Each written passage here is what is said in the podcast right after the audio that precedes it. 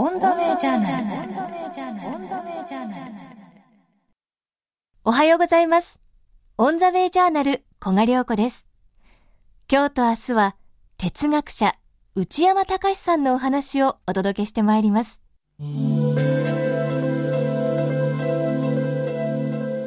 内山隆哲学者、立教大学大学院教授、特定非営利活動法人森づくりフォーラム代表理事、1970年代から現在まで40年にわたり東京と群馬県上野村との往復生活を続けている。上野村では畑を耕し森を歩きながら暮らしている。近著は新潮社新幸福論近現代の次に来るもの。岩波書店自由論自然と人間の揺らぎの中で都市と里を行き来する中で、今この時代、社会を内山さんはどのように捉えていらっしゃるのでしょうか？随分今変化してる時代だっていう気がします、ね、で、例えば僕のように都市部と、まあ山村ですけども、行ったり来たりしながら暮らしてるっていうのも、始めた頃の最初の10年間ぐらいでしたらば、まあ、極めて変わった人という感じで、あまりあの例がないという感じだったんですけれども、あの今そういうことを知ってる方は結構多いですね。もちろんものすごいたくさんいるわけじゃありませんけれども、まあ、どこにでも必ず少しはいるという感じぐらいでですね。やり方はいろいろあって、で、僕の場合にはあの村の方にも家があってっていう暮らし方をしてるんですけれども、あのそういうところにで家を借りて農地を作ってる人とか、あるいはこう農地だけ持っていてとかですね、まあ、いろんな形なんですけども、都市だけで暮らさない。で、農村とか山村とか漁村とかそういう地域も、まあ、自分の生活圏に組み込んで暮らすっていうタイプの人たちは、あの最近例外でもなくなってきたっていう感じがします、ね。で、またあのそういうことをしたいっていう人たちは結構数が多くて、だからあのかつてだと農村で暮らすなら農村だけ、都市で暮らすなら都市だけっていうような感じだったんですけどもその全部を使って暮らすっていう人たちが増えてきたっていう点でも随分変わってきたしでそういう中でやはりあの40年前ですと都市への憧れが強くてで農山村はまあ自信を失ってるみたいなところがあったんですけれどもそれも随分変わってきて今農山村で暮らしてる人自身はかなり自信を持って暮らしているしですね。でむしろ都市の暮らしの方に対して大変だなという目を向けながらです。の農山村で暮らしているっていうのが多くなったし逆にあの都市の人たちもあの農山村は遅れてるっていう感覚で見てる人たちっていうのは本当に少なくなってきてむしろあの自然と共に生きる生活とか共同体と共に生きる生活とかですねからいろんな技を持って生きているとか地域の文化があるとかでそういうことに対して憧れのようなものを感じる人たちの方が特に若い人たちは多くなってきたっていう感じがしますね。1980年ぐらいから、まあ、じわじわじわじわと広がっていったっていう感じではあるんですけれども、やっぱ都市とか、あと経済で言っても近代産業とかですね、でそういうものが、まあ、希望の星という感覚から、なんかそこの行き詰まり感を感じるっていう、そういう感覚が出始めたあたりから変わっていったんだと思うんですね。で、あの、加速度がついてきたのは、一つはやっぱりバブル崩壊以降だし、それから、やっぱり3.11以降、こういう動きってのはさらに加速度がついてきたっていう感じですね。しっかりとした関係の中に依拠する生活、人生。今からまあ40年ぐらい前までですと、人はどういうふうに生きたらいいだろうかっていう、もし聞かれたとするとですね、あの、強い個人になるっていう答え方をする人たちが、あの、ほとんどだっただろうと思うんですね。つまり自分をしっかり持って、で、いろんなことに負けないような個人として生きるっていう。で、それが今はどうなってるかっていうと、あの、しっかりした関係を作って生きるという方に変わってきたっていう感じですね。でそれもあの特に若い人たちは強くってもちろん自然との間でもしっかりした関係が作れたらいいなと思ってるんだけれどもこれなかなか難しい年に言うと難しかったりはしますけれどもただ人間同士はしっかりした関係を作るっていうことも可能なわけでですねだからそれをあのどうやって作ったらいいかというようなことを考えながら実際に作り始めてる人たちもたくさんいるし一人の個人としてしっかり生きるではなくてあの結び合った人間としてしっかり生きるみたいなそういう方向に一つは変わってきた。でそれから少し前ですとやはりあのなんだかんだ言っても、まあ、基盤は経済ですよっていう感じが強かったですね。でしかしこれはあのバブル崩壊以降大きかったと思いますけれどもあの経済発展しても、賃金が上がったり安定した雇用が得られるわけではないということが分かってきた。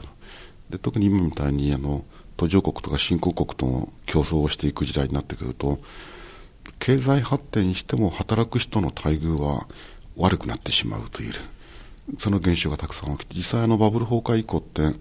あの全体を緩やかに見れば日本は経済成長してるんですけれどもその間あの正規雇用の人でさえ賃金下がってるし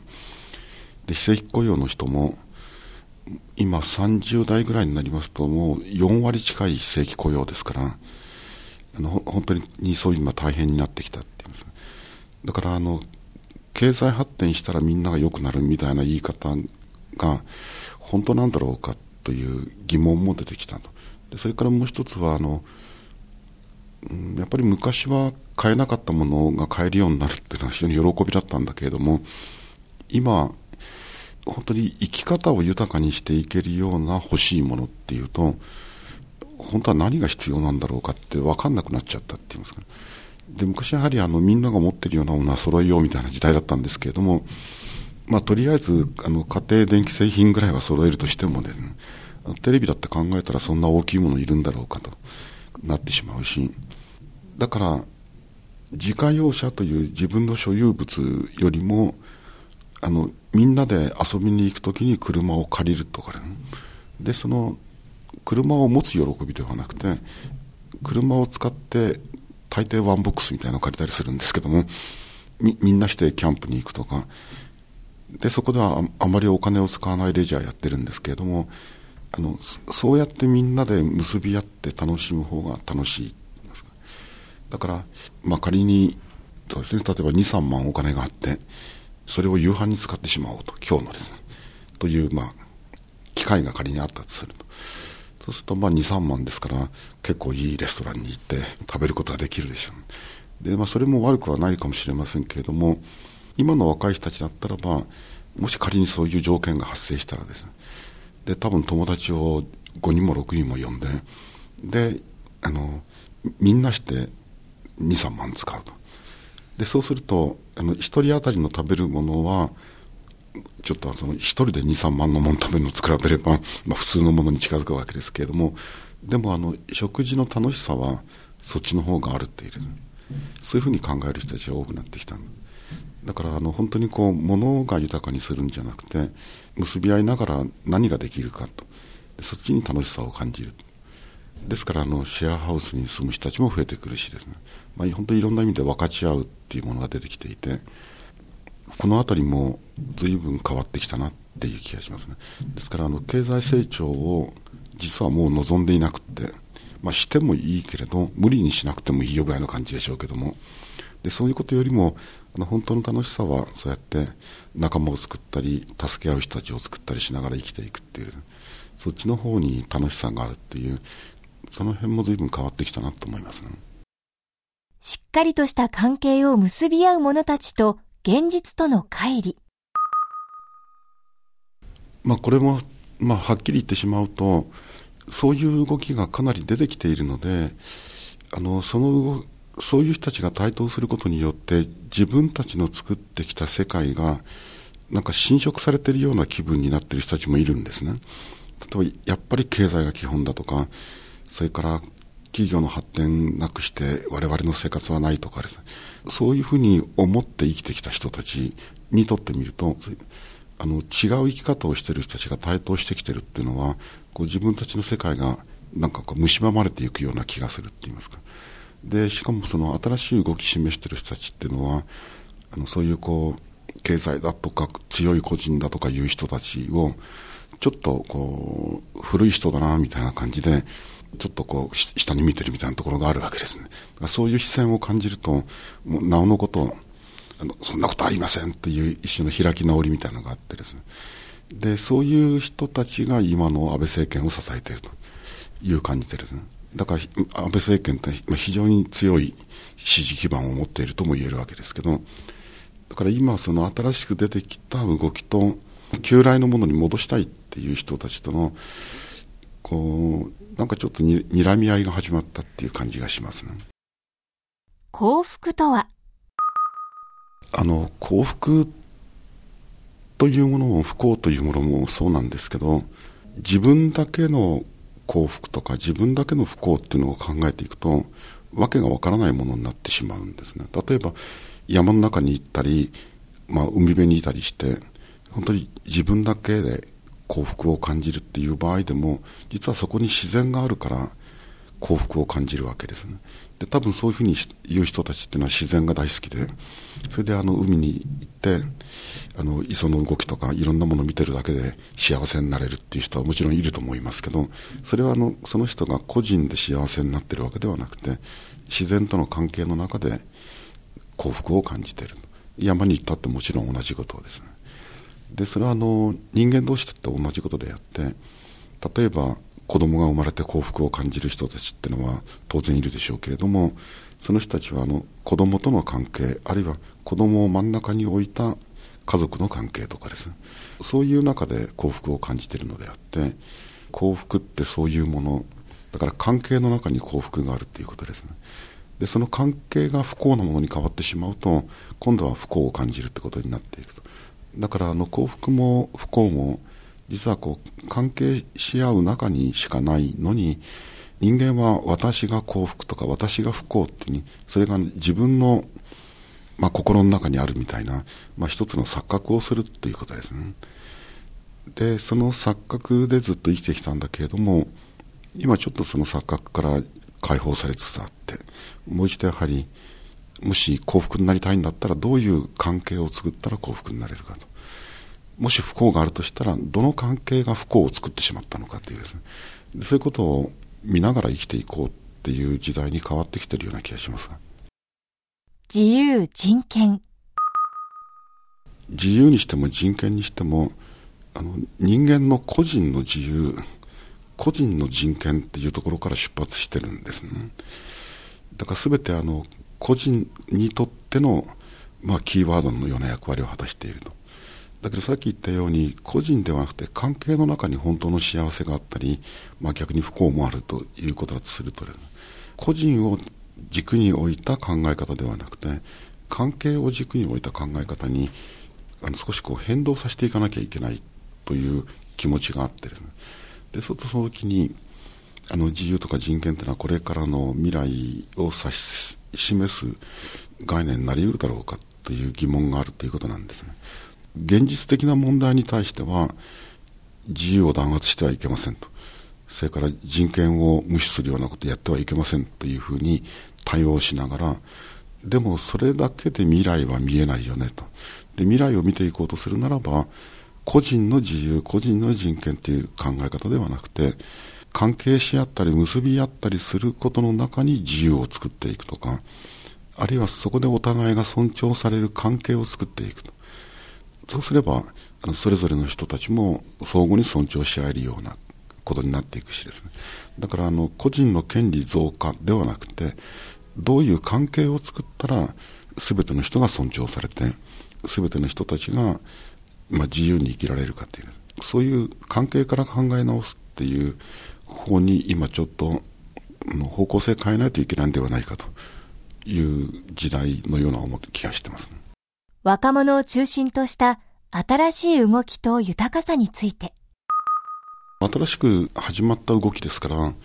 あのやっていく過程ではねいろんな壁も出てくるでしょうしそれからちょっとやり方間違えてしまったと気が付く時もあるでしょうただそういうこう蓄積をしながらみんながいろんなそういうこう新しい動きの中身を作り出していくというね今そういう時なんだろうっていうふうに思っています。ですから例えばあのあの豊かって言葉を使った場合でも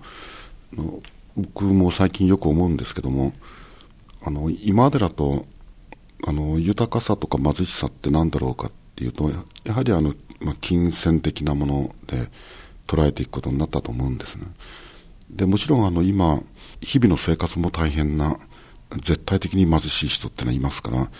あのその人たちに対してどういうふうに手を差し伸べるのかってとても大事なことなんでこれは絶対無視してはいけないと。だけどあのままあまあ収入もあるし場合によったらまあまあ預金も持っているそれぐらいの人たちでもやはりなんとなく貧しさを感じる人もいるしそれからそんなに収入あるわけでもないのに豊かな生き方をしてるなと感じる人もいる。っていうこの貧しさと豊かさの違いなんだろうかっていうふうに考えていくとやっぱり今の社会ですからなんだかんだ言ってやはりお金っていう問題無視できないと。とそのお金を使っていくときにいろんな使い方があるっていうことを知ってる人たちが豊かな気がするんですね。で例えばあの仮にあのポケットの中に100万円あったとしますね。じゃあこの100万円どういうふうに使おうかと。そうするとあの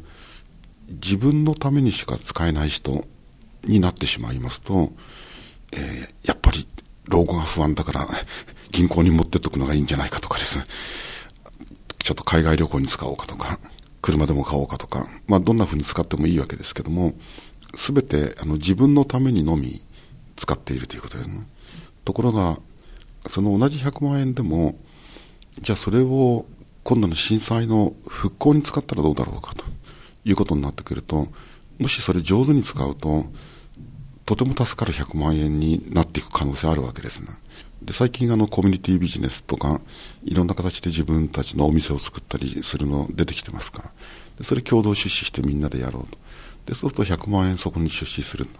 そのことによって自分の支えになるような場所もできていくしそこを通してまたいろんなものと結んでいくばれていくってことにもなっていく。だからあの多様な関係を持ってるからいろんな使い方があるっていうのが分かるっていうことですですのでそういうふうにあの豊かっていうのはやっぱりいろんな関係を持っていていいろんな方法があるってことはいろんな関係があるってことだと思うんですね。内山さんが考えるこれから未来へと向かうキーワードは